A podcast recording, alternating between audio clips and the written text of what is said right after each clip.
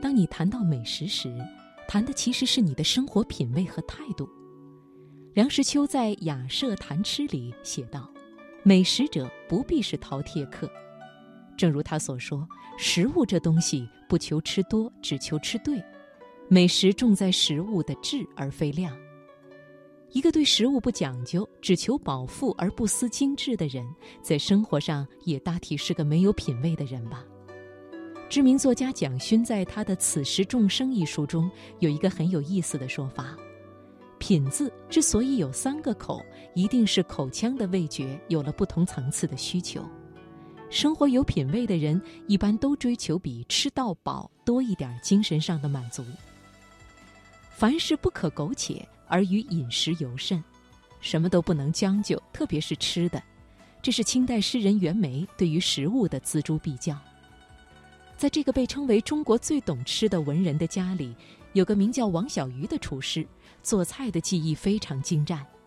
他跟了袁枚一辈子，不求跳槽到别的豪门掌勺，以求大富大贵，只求每天都能看到饭桌前袁枚的会心一笑。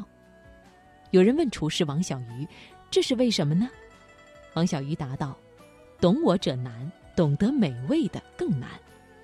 我用心做菜。”一道菜上去，我的心也跟着一起送上去了。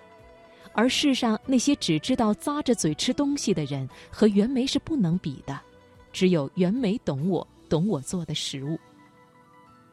说到这儿，我们不由得感慨：让厨师都愿意放弃财富、俯首称臣的，甘心为其做一辈子饭的人，魅力得有多大呀！袁枚的《随园食单》这本出版于两百多年前的老菜谱，也浓缩了袁枚的吃货灵魂。而袁枚又是一个什么气质的人呢？好友曾经作诗颂赞他：“过江不愧真名士，退院其如未老僧。”他曾自诩南城仙佛，爱读诗书又恋花。一句话概括，就是极其追求生活情趣的人。一个人对吃的态度，也反映出了他的生活态度。比如，一个人谈到吃的时候，都是米其林三星以及知名的牛排店，那体现的是对生活品质的重视；而另一个谈到吃的时候，提及的都是街边的包子铺、巷子里的小面馆，都能被吹捧上天，那是拥有发现美的眼睛和小确幸的能力。而且，往往他们谈论的美食又和他们真实的财富能力并无绝对关系。说起来，这真是一件十分有趣的事儿。对于吃这件事上的选择，或许也吐露出不同人对生活不同的态度，甚至是价值观。